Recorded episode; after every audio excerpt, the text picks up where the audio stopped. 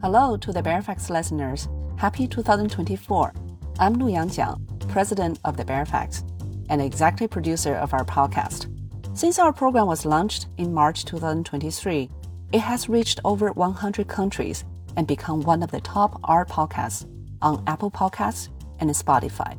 Hosted by our founder and CEO, Josh Baer, whom the Financial Times called the advisor's advisor. Our podcast offers in depth conversation with top insiders from our network, giving our listeners a behind the scene look into the art world. As the executive producer, I have gotten lots of helpful feedback from friends and listeners, and many of them wanted to hear more of Josh's insights. Through my work, I travel a lot with Josh to artwork events, auctions, fairs, exhibitions, conferences, watching as he covers artwork news, gives lectures, and makes deals for his clients. This gives me many opportunities to ask him advice about how to understand the art world and make tough decisions. Last year, I convinced Josh to record our conversations on the art market during our travels and made them into two podcast episodes. The response was so positive that starting from this January, we have decided to make this dialogue between Josh and me into a mini series of the Baer Faxt podcast, hosted by me, and we call it Baer With Me. So now, join me for our very first episode of Baer With Me. Happy New Year, Josh. Well, Welcome it's Happy back. New Year to us in the West. We have Happy New Year next month. It is the year of the dragon coming up. I pay attention to these things, you know. Well, what do you think of Dragon's characters? Is a good year? It's better than that rabbit thing. You saw too many rabbits last year. Are you one of those people make New Year resolutions? I do make uh, New Year's resolutions. I read that 1% of the people keep them. So it's like, um, I'm a week into it. I won't say what it is, but one resolution I do make that matters is like every year make the same resolution less emails, more phone calls. And one of the things that I'm quite proud of that, uh, that I did achieve in 2023 to read more. Is there any reading you did during your holiday? Now, when I'm on break, I don't read about art. It's a little soon for me to figure out what my goals of what to read, what to see, where to go. I think at the beginning of the year, you're just sort of trying to get your feet on the ground and start to think about where am I going to be? I was just on a call. Where am I going to be July 1st? The good thing about the art world is you can plan pretty far ahead where to be in October. I know I'll be there. In December, you know, be there. I think at the same time, we want to preserve a certain amount of spontaneity and not to be overly committed and to go with the flow a little bit, let your eyes take you where they want to go. I think in terms of art, it's the same. I don't want to see a bunch of PDFs of everything all the time. So I resolved to see more shows in person. The reason why I was asking you about reading, um, I finished two books during the holidays. And another thing, um, believe or not, I went back to our newsletters and I did reread some of the things you wrote, especially the last one before our Christmas break. I'm just reading that right now. Um, quoting Josh, everyone has acknowledged an art market correction, but let us be the first to predict an upcoming bull market. So, Josh, you caught this in a bull market in 2024. I predicted an upcoming bull market, but I didn't say 2024. I just said there's one coming. That's a good point. You did say it won't be next week and it will be more in terms of volume rather than price, right? So, should we start from a couple points that you made? Well, let's start that it will be coming, and it may not be this year, but it will be coming. Markets go through bear periods and bull periods. And the sense is for most people that whatever period we're in, it's as if they will last forever. So when you're in a Mm. bear market, it feels like, oh my God, things will never get better. And when it's in a bull market, it's like, oh my God, it's only up, up, up, up, spend more, more, more, more, more. And it cycles. And right at the moment when we're in this apparent correction phase, that most people are, especially in the media, are thinking that's it, it's changed forever, and this is what it is. My point is, it's coming. I can feel it coming. I can't put a date on it. I know it's not tomorrow. And in fact, it's probably not this year even. Mm, that's a very important reminder because that kind of represents in a way when people, you know, in the art world, people predict things based on one auction or one season or one art fair. Now, the six points or the six reasons that you mentioned, some of them make sense right away, and some of them I had a big question mark. First, you mentioned about wealth transfer to younger people will cycle art as a part of a trillion. Do you want to talk a little bit more on this first point?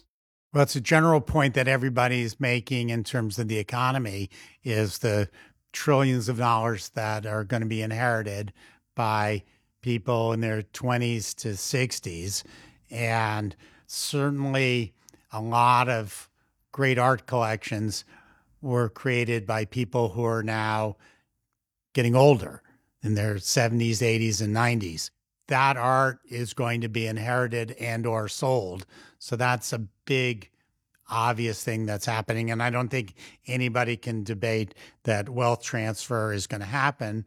There's tax issues about what that means and how much of that will be liquid and how much of that will be then spent on art or by people having to sell art. Mm. And and then you went out mentioned about lowering interest rate, which people have been talking about a lot. And also, there's a lot of cash on the sidelines. And when people are talking about, in general, economic forecast for 2024 or coming years, how does that impact to our art world? Well, as much as the art business is counterintuitive, certain things are sort of consistent.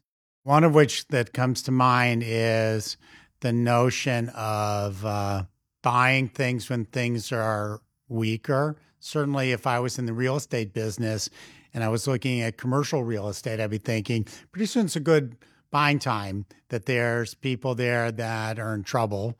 On the other hand, it's probably not a, the greatest time to be buying as investment for residential properties.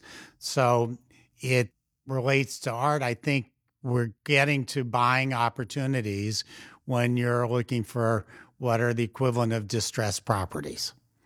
And as interest rates decrease over a period of time, the greater expense you have to look at a five or 10 year period as to how long you might carry something. So if interest rates are 5% now, but next year are four, year after three, it affects your financial planning. So I think we'll see continuing diminishing of interest rates. Everybody who watches CNBC knows that's happening, and inflation slowing down. So it's just consistent with the ability to have headwinds or tailwinds the art market. Clearly, cheap money fueled a bull market for art. No one would argue that. So the question is, how cheap does interest have to be to make that attractive again? And you also mentioned there are going to be more and more players are coming into the market all over the world. Um, I remember our previous conversations, and especially in the last year, we talk about uh, the new collectors and newcomers and in the different uh, regions. What do you think this year might be a little bit different, or something more uh, like a continuation compared to the last few years in terms of the the new player trend? Well, a couple points come to mind. Generally, new players have come from segments or regions all at the same time. So mainland China, wow, that opened up. Or the East started collect art. Or people in tech got rich. There was generally a single group at a time that happened continuously.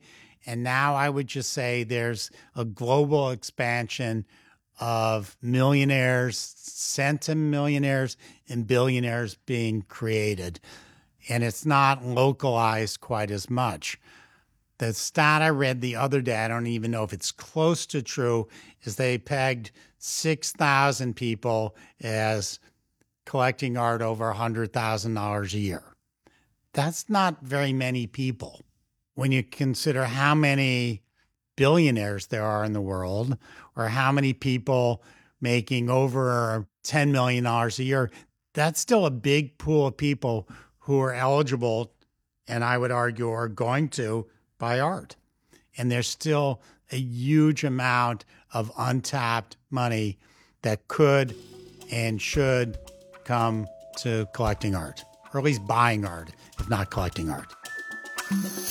After the break, Josh and I will talk about the younger generation of collectors, technology's impact on the art world, and if there will be a comeback for NFTs in 2024. Don't transact without the bare facts. Subscribe to our newsletter to receive the key developments in the art world and iPads from Josh Baer in your inbox each Thursday. Plus, special auction editions direct from the sales room that only report on who bought what and who tried to but didn't get it. Head to thebaerfaxt.com to learn more and check out our full range of content offerings. So you were talking about the new collectors in general, but let's also talk about specifically younger generations. I know you've been paying lots of attention to this group of new collectors, and you and I both met many of them during our travels last year. How do you describe their personality and their taste? What are the things they're looking for in terms of getting themselves into collecting art in the long term? It's about how they think they acquire knowledge. And to the extent that if they feel like they're acquiring knowledge through social media, that's not going to suit them very well in the long run. Obviously, I like to, as an art advisor, think that my knowledge and our company's knowledge is more sophisticated and that people should really lean into getting the best information they can. The truth is, it's somewhere in between for many people as to how to learn and how to enter into it. Once you've filled your home or your three homes with art, are you done? Or you do you have the bug? So if you're one and done and you bought that painting over the sofa and you bought it because you saw it on Instagram of some celebrity or your friends, okay. And then there's your sort of rising tide lifts all boats. That's money in the system and supporting artists, and all that is momentum and it's become more acceptable. We're just seeing how many people go deeper and then deeper and deeper and deeper. And I think all faces will start to come out more. Certainly, more people who are making a million dollars a year have to have art on their wall and they don't want sailboats and they're younger. At the same time, the entry point for new people who are very wealthy is not a thousand dollar print or a three thousand dollar photo or a thirty thousand dollar painting. It might be a five million dollar painting. So the speed to the higher entry points is much greater than it's ever been. Easier to do when everything is booming harder to do when everything is supposedly in a correction phase to pull that trigger for the first time at $5 million. Easier, people were doing that two years ago. We met people in Asia. It's like, oh, I started collecting two years ago. I'll spend $30 million on a painting. I suspect that's not happening at that speed at the moment, it will. Another topic we had a lot last year uh, is art and technology what did technology put impact on the art world? People talk about AI. For instance, I remember one collector asked you specifically, do you think uh, ChatGPT will eventually replace art advisories? Do you remember your answer? I probably said, sure, my career's over. Was that what I said? Sounds familiar. Sounds, sound familiar. Why we're here. I'm not too afraid of it for that. I think AI is mostly effective for making tasks more efficient. Like, tell me all the shows I should see in Venice during the Biennale. That might be a good thing to ask ChatGPT rather than t- telling one of them, our staff to spend three days looking online. There's times that technology can help. The, the issue is with art, art on the screen looks different than art in real life the scale is different, the color's different, the surface is different. We're coming out of COVID lockdown still, where we use technology to leave our house. Now we're leaving the house. So technology has to take a little bit of a backseat to the more chemical, sublime, emotional things. It's like, oh, Yang, you're going to the Rothko show next month. Yes. Please don't post it on Instagram because the experience of showing the Rothko show, here I am, look how great it looks, is so much opposed to being in the room of looking at Rothkos. So everybody posting about the Rothko show during the opening of Paris Plus was actually doing a disservice. It has nothing to do with what you can see through your iPhone. This is a, actually, I was talking to my daughter about this because uh, to prepare my six year old going to the Rothko show with me, because at this age, she's also getting to taking photos with our iPhone one thing I mentioned to her was the color, how uh, you know the painting looks so different when you see in person and versus uh, seeing on the photo.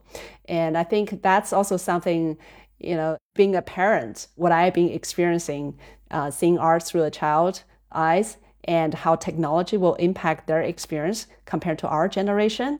Yes, and you see people on vacations or museums seeing things through their camera lens rather than experientially, which gets us to like back to I know you wanted to ask me about NFTs.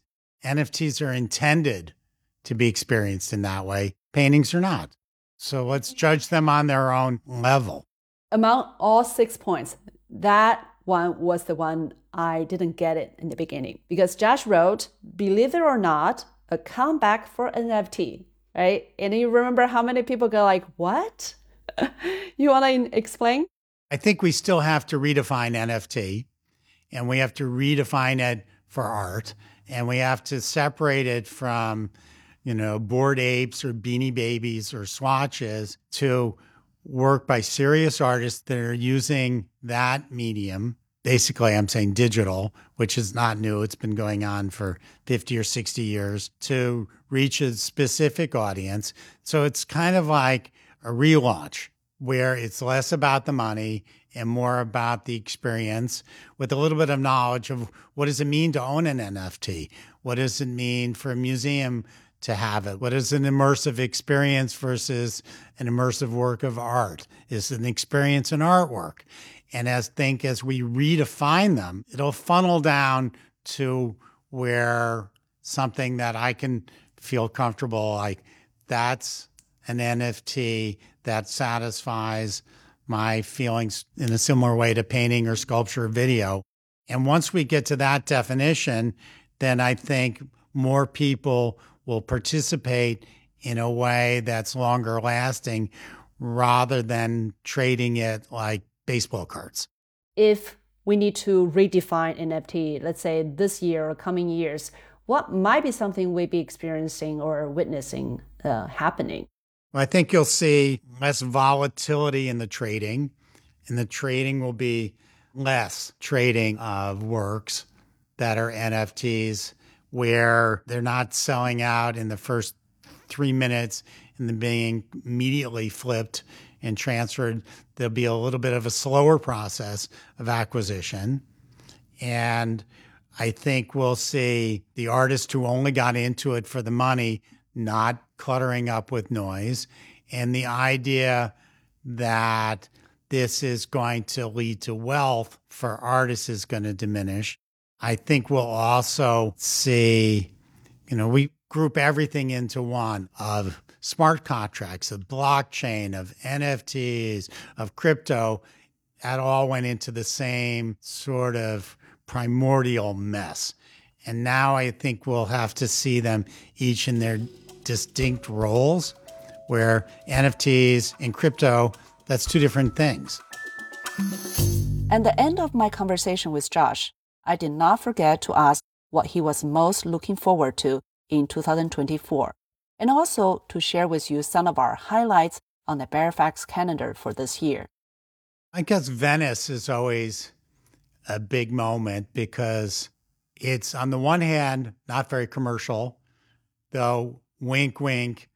It is very commercial. Is it getting more commercial? I heard that statement in the past couple times. People are complaining that Venice Biennale is becoming more commercial because there are more galleries trying to place their artists in the exhibition and et cetera, et cetera. I got shouted at by a senior person at a mega gallery that when I said Venice got very commercial, and they said, How dare I? And they said, But your gallery sponsored exhibitions outside the Biennale for solo shows of your artists. I mean, come on. And both things can be true at the same time. So it'll be very commercial and also not commercial. So my goal would be to see one thing that I didn't know about or I didn't think about as being really significant. So I always think in smaller chunks. When I go to an art fair, it's like, can I find one thing that I want to experience more or I want to buy? And again, we tend to talk in these sort of very broad things the art market, the art world. I see things in much smaller segments, and I see one artwork there. Like, I remember 30 years ago seeing the Pipilotti video of her with this actress walking down the street in Germany smashing car windows, windshields. Everybody loved it. All of us independently walked in and said, Wow, look at that. And then you'd run into somebody, you know, three hours later and you say, What'd you see? And they we all said the same thing. I'm looking for those moments. I'm looking for the moment at Documenta. There was a film by this guy named Grimonprez about terrorism and hijacking. We all saw that and said, wow. We saw the, you know, Damien Hirst and Venice. We went, wow. I'm looking for wow moments. The rest is noise. And so the goal is how do I find wow moments? When I was 23, I could go to every show in Soho. You can't go everywhere. You can't see everything. You go to art fairs, you can't see everything. I'm looking for extreme experiences there. And the best place that's coming up is going to be Venice. I'm distressed with the idea that Documenta might not even exist anymore, that politics will take an in. Now, given Venice, I have to admit that I didn't go to the last Venice with COVID. So I think people want to be out, they want to see things. Don't listen to the noise. I tell people good is the enemy of great. I'm not interested in good art. I don't even like art. I love great art. So those are always my platitudes. And my next big moment there in terms of art viewing is Venice. My next big market moment is will people bring it to Hong Kong for Art Basel Hong Kong? Will they make another step to make it better? And will the art market be able to take off functionally in Asia and accelerate again? I'm curious about that in March. That's what I'm seeing in the next few months.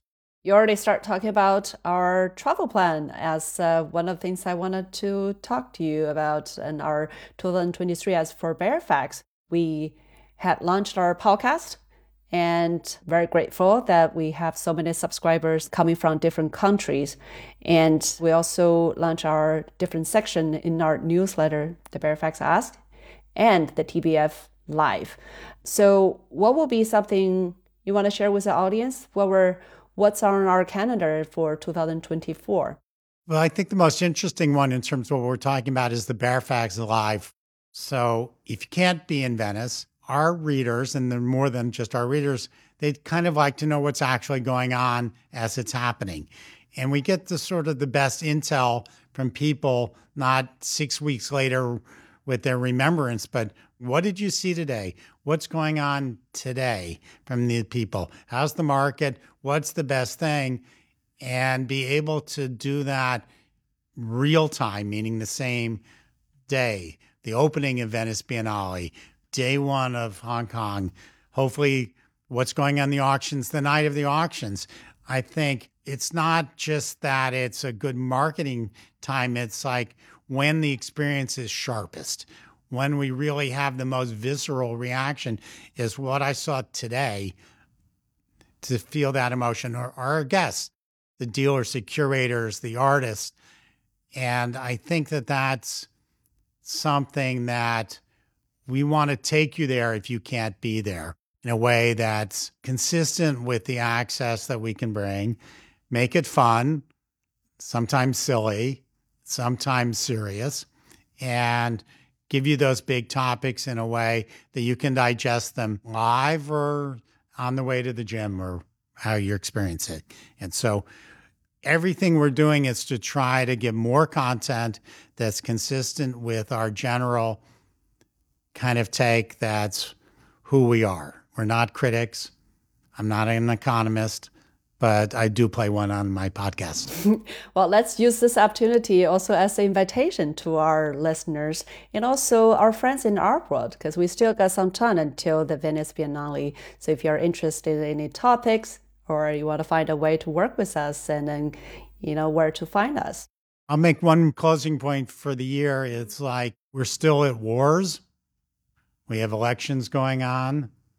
The, the world is, you know, a scary place. Every three or four days, there's a mass school shooting in America.